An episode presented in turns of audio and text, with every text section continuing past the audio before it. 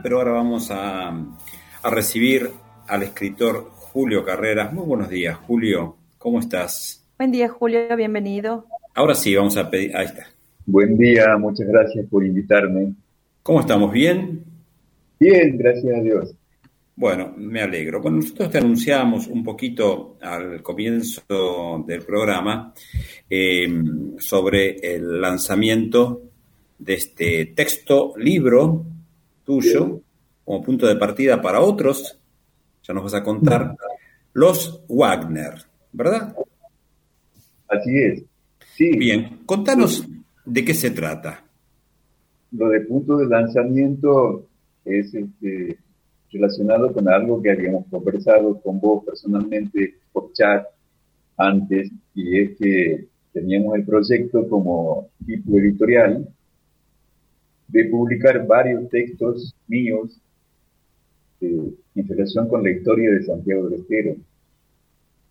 Y ocurre que como yo soy un escritor anciano, ya tengo muchísimo escrito sin publicar, porque ya se sabe que al no haber en Santiago eh, empresas editoriales que tengan una gran magnitud, por lo general los escritores acumulamos material y entonces, en esta oportunidad, como tenemos una posibilidad de editar libros pequeños, populares en el sentido de que sean accesibles y que no requieran una gran inversión, hemos eh, proyectado lanzar varios libros pequeños de unas 100, 150, 200 páginas como máximo en el lapso del año que viene. Empezaríamos ahora con algunos. Y los hermanos Wagner es el primero de esta serie. Bien. ¿Cuál, es el, enfoque que le das, en este caso, a, este libro sobre los, los Wagner? ¿Es un enfoque arqueológico, histórico? Es un libro de historia, en el sentido de que eh, narra un pasaje de nuestra historia local de Santiago del Estero que eh, consideramos que es verdaderamente trascendente. Y tenemos que destacar esto porque con frecuencia se eh, destrascendalizan algunas este, realidades nuestras porque no son comprendidas por los grandes centros de opinión o de la intelectualidad internacional y nacional. Y este es el caso de los hermanos Wagner, que han sido dos investigadores, principalmente Emilio, porque él ha sido, este, comenzó el proceso de investigación en Santiago del Estero, eh, y logró grandes descubrimientos. Sin embargo, no se lo ha valorado lo que verdaderamente merecía habérselo valorado, debido a que de entrada, al poco tiempo de difundirse internacionalmente sus, descubrimientos, de algún modo ha sido bloqueado por una inteligencia con Z, entre comillas, es decir, una intelectualidad aculturada que considera que nada bueno puede salir del interior argentino. Entonces, a pesar de que su libro había sido publicado en París por el gobierno de Francia, desde los años 40, 50, generó una especie de escudo que ocultó la importancia histórica de los hermanos Wagner, porque era como reconocer la importancia histórica de Santiago del Estero. Y Santiago del Estero para el puerto no existía. Para la Argentina no existía, como siguió pasando de algún modo hasta ahora prácticamente en que un candidato ahora la vez pasada cuando le hizo una entrevista dijo que apelaba a candidatos locales porque no podía importar noruego. Entonces, de algún modo a nosotros, en esa misma línea, nos pasa esto, ¿no? Los hermanos Wagner descubrieron algo importantísimo para el mundo entero. Pero como eran santiagueños, por adopción, entonces, no, que podía salir de Santiago. Entonces, este es el criterio de mi biografía, la biografía que yo encargo de No, no. Sí. Te, voy a pedir, Julio, si puedes apagar tu cámara porque se escucha un poquito con algunos eh, cortes lo que nos estás contando. Bueno. Eh, si puedes apagar tu cámara, ahí seguramente va a mejorar un poco. Bien, bueno, eh, ¿te metes con la, con la teoría de, de, ellos, digamos, con esto, esta teoría de la civilización chaco-santiagueña?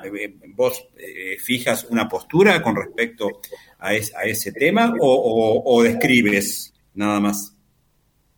Yo hago, la, hago la biografía de ellos en relación siempre con la teoría.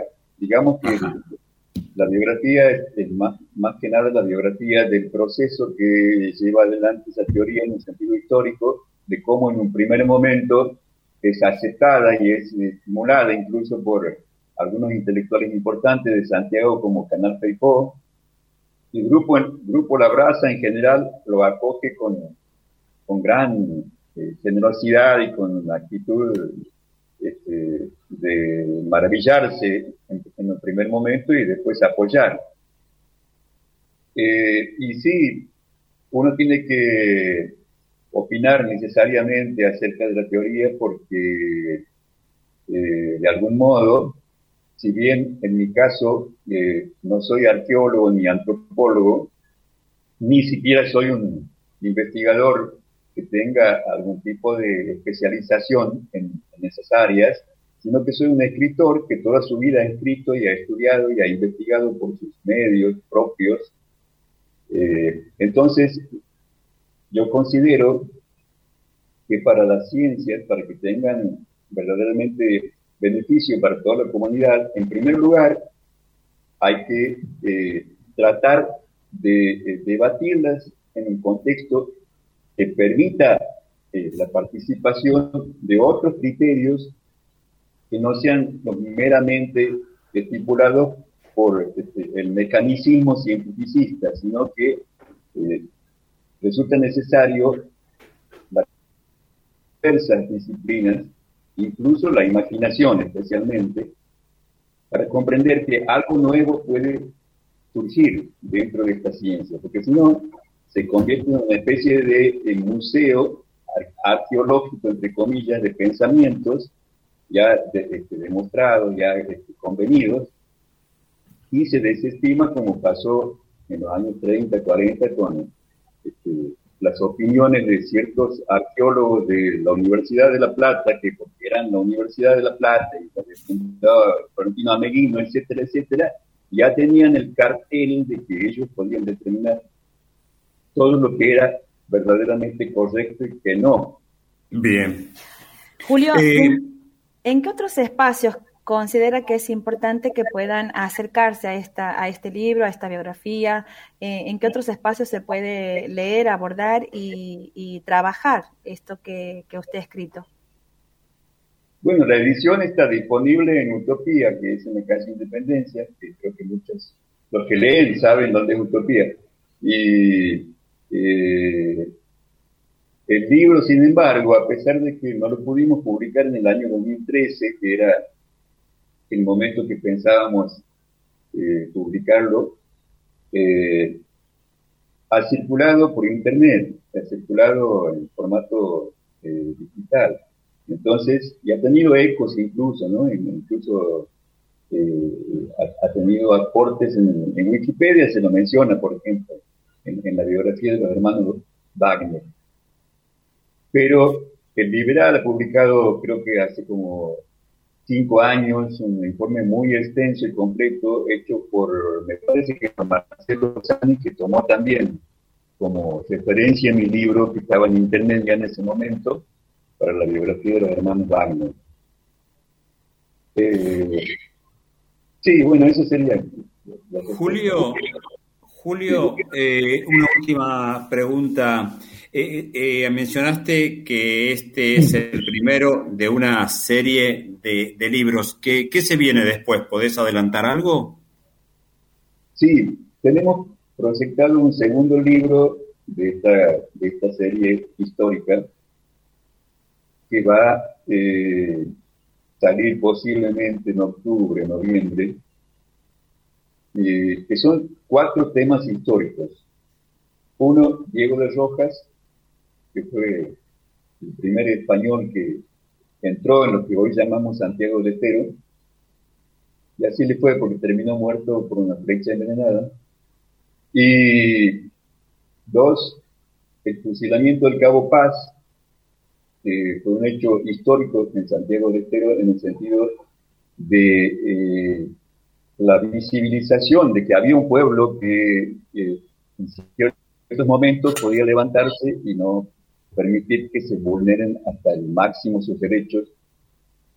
Luego el conde de Icaño, que es una adaptación mía, en realidad el título que tenía este hombre, que era el conde eh, Tomás eh, Gómez de Anchorena, que había sido designado conde por el rey de España, pero era un santiagueño. Y que como todo santiagueño, a pesar que era hijo de una anchorena de Buenos Aires, vino a terminar su vida aquí en Santiago de Estero, Nicaño.